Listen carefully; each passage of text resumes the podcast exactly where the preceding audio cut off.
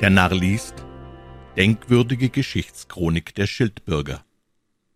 Kapitel 10 Der Handel und die Wissenschaften werden eingeschränkt. Von Ludwig Tieck Die Einwohner glaubten sehr bald Ursache zu haben, die Wahl ihres neuen Bürgermeisters zu bereuen. Gleich beim Anfang seiner Regierung zeigte er eine große Abneigung gegen alle Künste und Wissenschaften, die er nur für den unnützen Zeitvertreib der Müßiggänger ansah. Was aber den Staat in die größte Verwirrung brachte, war, dass der Regent allen auswärtigen Handel untersagte und die Verordnung gab, dass man alle Bedürfnisse im Lande selber erzeugen solle. Das Land war sehr klein und brachte weder Baumwolle noch Wein, weder Zitronen noch schlesische Leinwand hervor, so dass den Einwohnern nach diesem Befehle fast nichts mehr übrig blieb. Er verordnete ebenfalls, dass alle Bücher, die im Lande gelesen würden, auch im Lande geschrieben werden sollten. Er verbot die Einfuhre alles fremden Verstandes, denn er sagte, die Sachen in den Büchern sind entweder bekannt oder unbekannt. Im ersten Falle können sie ungelesen bleiben, im zweiten aber gar leicht gefährliche Folgen haben, da sie nicht im Lande ersonnen sind. Alle Schriftsteller und Künstler mussten daher Landeskinder sein, und so litten die Einwohner großen Mangel an geistiger und körperlicher Nahrung. Kapitel 11 Vorbedeutung einer Veränderung Die Schildbürger gaben sich untereinander ihr Missvergnügen zu verstehen, und die Ältesten unter ihnen schüttelten über die Einrichtungen des neuen Bürgermeisters sehr die Köpfe. Sie fürchteten für die Wohlfahrt des Staates, besonders da sie sahen, dass der Regent sich selber nicht scheute, Kontrebande zu machen und seine Kleider aus fremden Ländern zu holen, um sie nur kostbarer zu haben. Es fing an, im Lande eine schwüle Luft zu entstehen, die gewöhnlich vor einem Gewitter hergeht. Man hörte jedermann murren, man kam in der Schenke häufiger zusammen und blieb länger als gewöhnlich. Die Leute fingen an, über die Menschenrechte zu denken und zu sprechen. Einige Redner standen auf, die den übrigen ihre verworrenen Begriffe auslegten.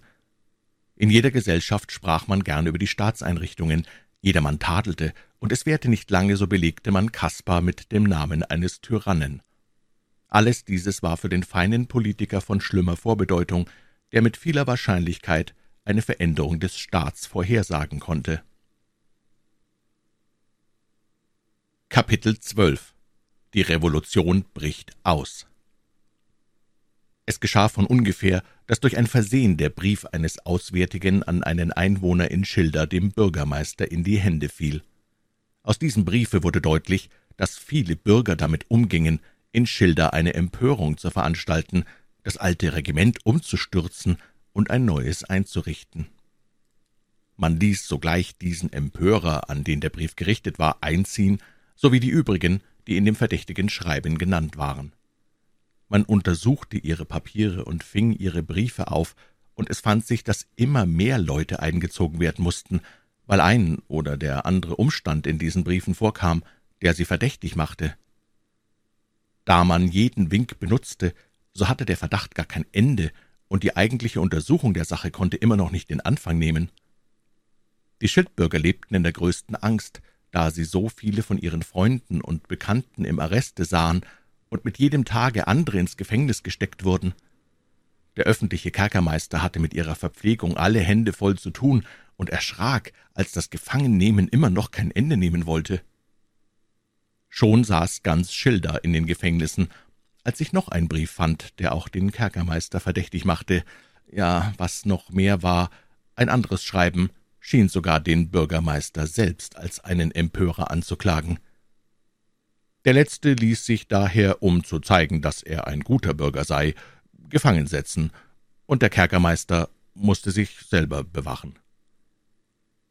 Da nun kein Gericht niedergesetzt werden konnte, der Kerkermeister also nicht die Erlaubnis erhielt, frei herumzugehen, so bekümmerte sich niemand um die Gefangenen, und sie mussten in ihrem Arreste hungern und große Not leiden. Statt in gewöhnlichen Häusern zu wohnen, lagen die Einwohner im Kerker einquartiert und wussten nicht, woran sie waren, bis sie endlich vom Hunger und Ungeduld getrieben alle zugleich herausstürzten, durch die Gassen liefen und einmütiglich ausriefen, dass die Empörung nun wirklich ausgebrochen sei.